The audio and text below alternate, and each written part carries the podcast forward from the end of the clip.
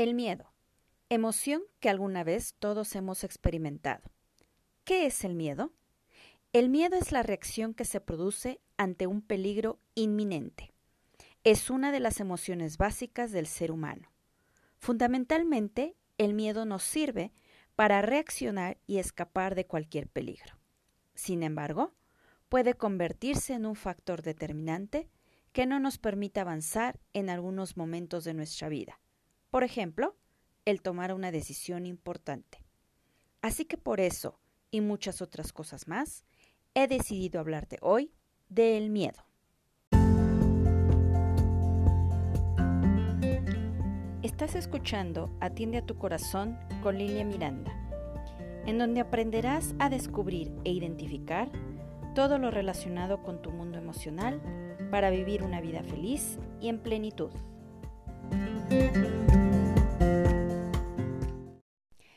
Hola, ¿qué tal? Yo soy Lilia Miranda, maestra en psicoterapia transpersonal.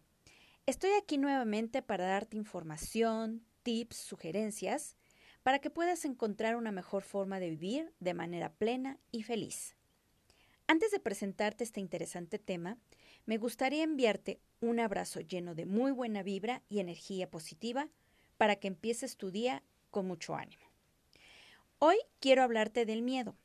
El miedo es una de las cinco emociones básicas, la cual yo he observado que mucha gente le evade porque en algún momento aprendieron que es malo sentir o tener miedo, o que vivieron una experiencia en donde sintieron miedo y les fue desagradable.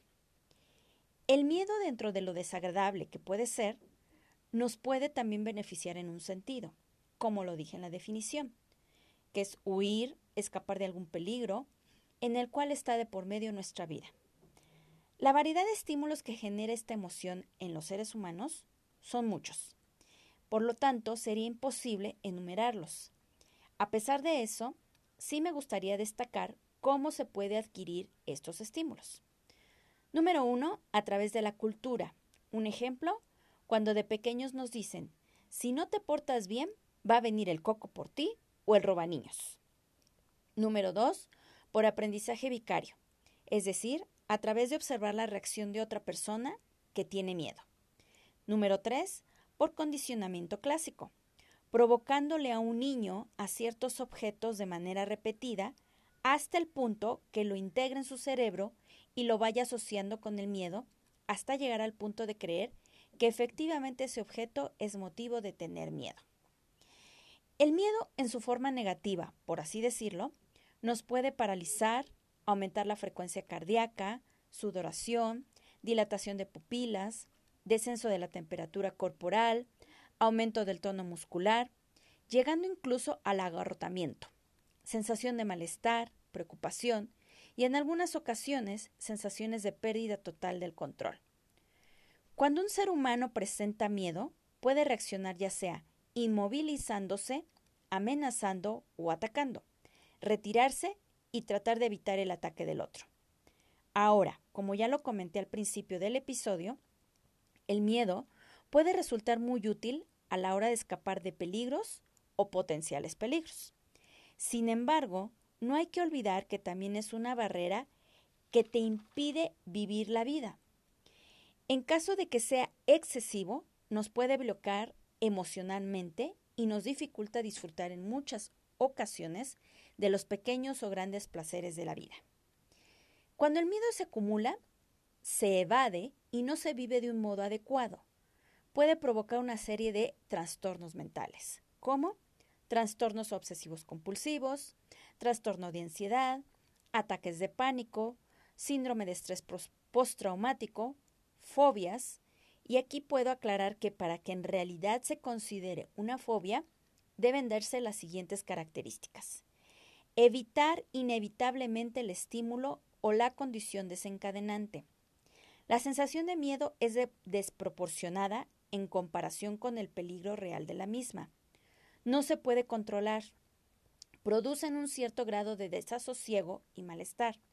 Y por último, no existe justificación real a ese sentimiento. El miedo al presentarse de forma recurrente se vuelve en un sentimiento que puede estar afectando nuestra vida, lo cual no será nada beneficioso. Cuando se convierte en sentimiento, generalmente es enseñado por los padres, la sociedad o la cultura. Desde los primeros meses, un bebé tiene la capacidad de reconocer emociones. Es preciso considerar que la experimentación de las emociones es previa a la capacidad de expresarlas. Nuestro cerebro nace con circuitos neuronales para algunas funciones ya destinadas, entre estas el reconocimiento del peligro y por lo tanto el circuito para tener y sentir miedo. Aproximadamente a los cuatro años de edad, los niños pueden reconocer las emociones básicas y las entienden como un sentimiento, reconociendo las respuestas que pueden generar en ellos mismos y en las demás personas. En la adolescencia se enfatiza la parte social, en el reconocimiento de emociones. En esta etapa de la vida se va desarrollando la autovaloración a partir de la interacción con los otros. Es importante saber que en esta etapa se reconocen las emociones propias y las de los demás. Sin embargo, se experimentan problemas en el manejo de estas. Este problema o problemas pueden estar relacionados con los cambios hormonales y físicos, donde los chicos cambian para tener características de un adulto. Ya en la edad adulta se espera que una persona tenga la capacidad de identificar y reconocer las emociones propias, así como ejercer el manejo sobre estas, desarrollando lo que se llama inteligencia emocional.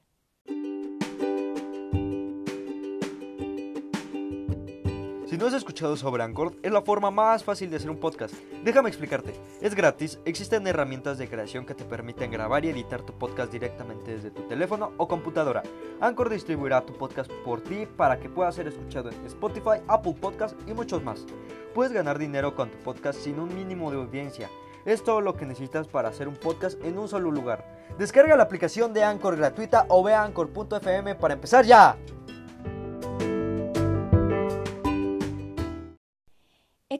Posibilidad de modificar y dar por terminado con los miedos que se van creando a lo largo de la vida. Se ha demostrado que a través de la psicoterapia se pueden promover un buen manejo de emociones, en este caso el miedo, y así actuar con menos miedos y tener mayor seguridad en uno mismo. Retomando el término inteligencia emocional, parto de esto para compartirte algunos tips o sugerencias de cómo manejar en esta ocasión el miedo para lograr que te otorgue un beneficio a tu salud en general.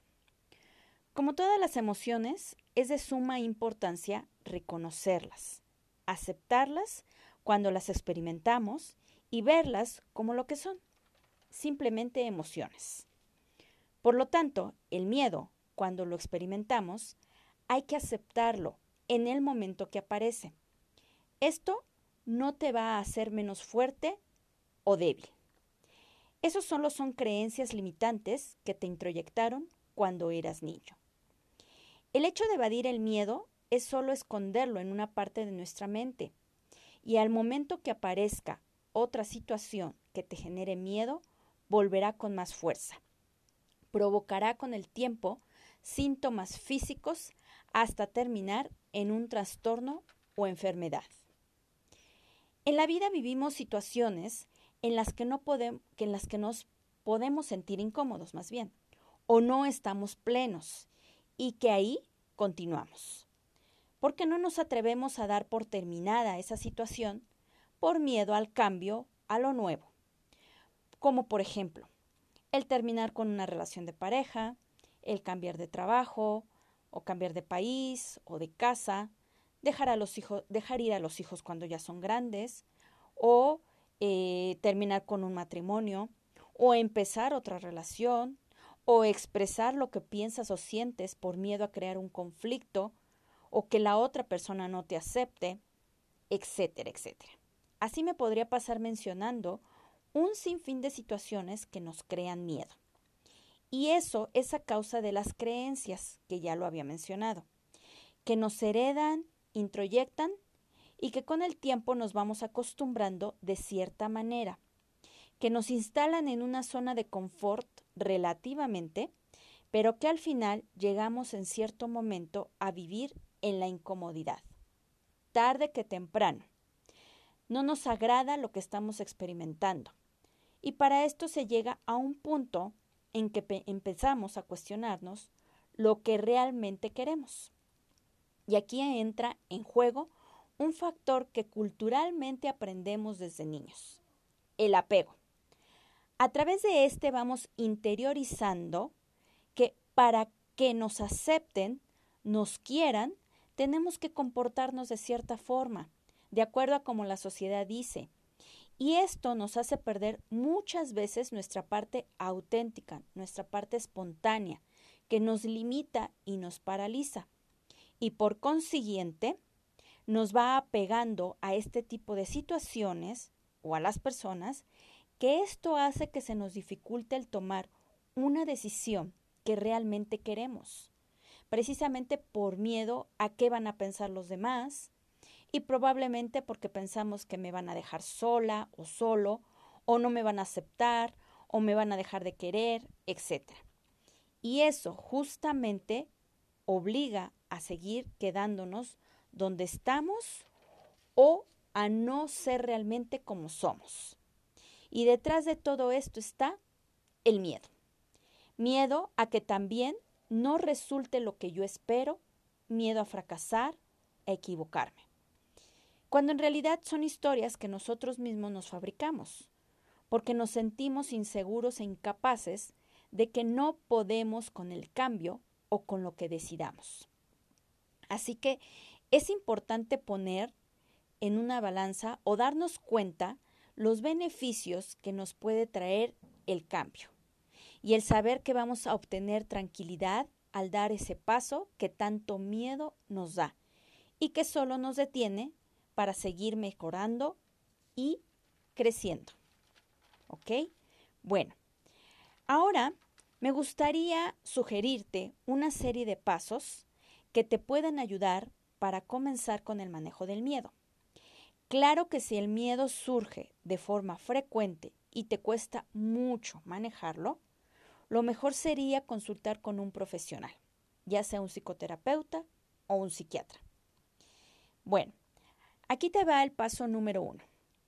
Las emociones surgen primero a nivel corporal.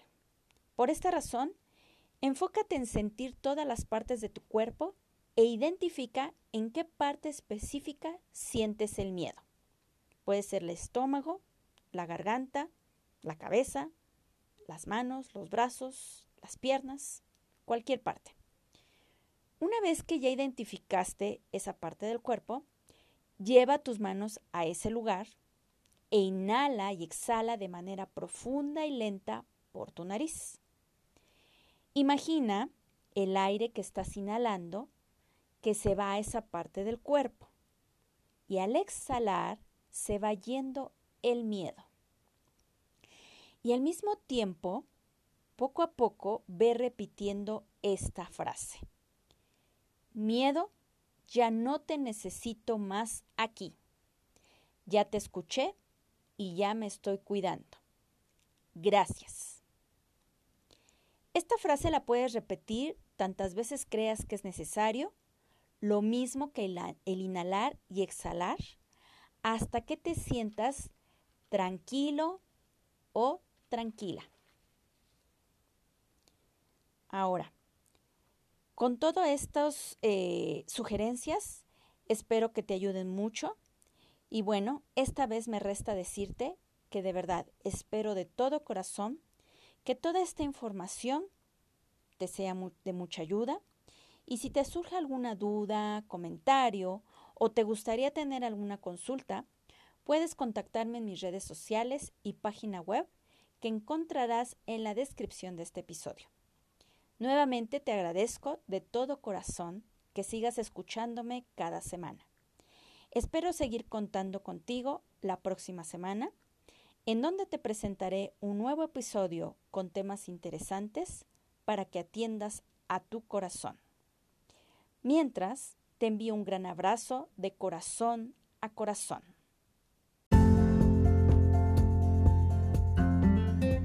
Esto fue Atiende a tu corazón con Lilia Miranda.